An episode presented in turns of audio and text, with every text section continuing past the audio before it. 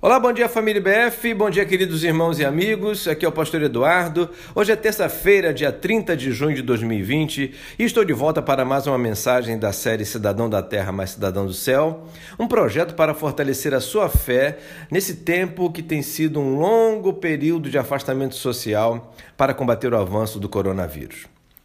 Hoje quero ler Romanos capítulo 8, de 35 a 39, que diz... Quem nos separará do amor de Cristo? Será tribulação, ou angústia, ou perseguição, ou fome, ou nudez, ou perigo, ou espada?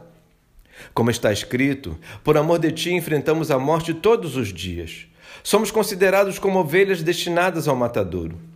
Mas em todas estas coisas somos mais que vencedores por meio daquele que nos amou pois estou convencido de que nem morte, nem vida, nem anjos, nem demônios, nem o presente, nem o futuro, nem quaisquer poderes, nem altura, nem profundidade, nem qualquer outra coisa na criação será capaz de nos separar do amor de Deus que está em Cristo Jesus, nosso Senhor.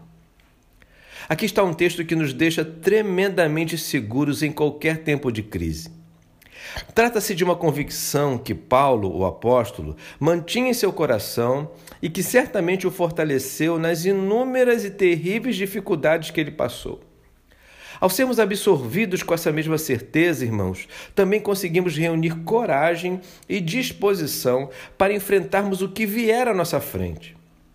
Paulo lista nesse texto as maiores tempestades e os mais poderosos adversários que alguém pode enfrentar Porém, deixa claro que existe uma saída, uma forma de encarar tudo isso com muita firmeza, e a isso ele chama de o amor de Deus que está em Cristo Jesus, nosso Senhor.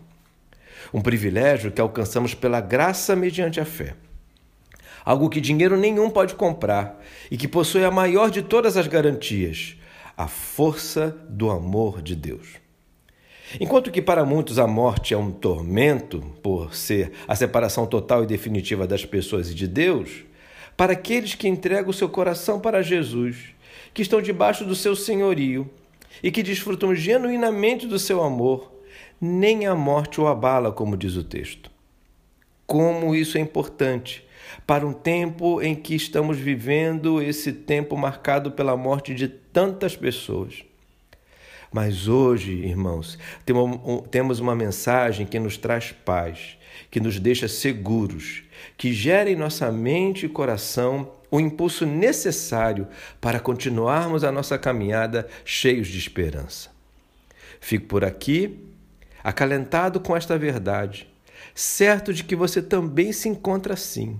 E até amanhã, se Deus quiser.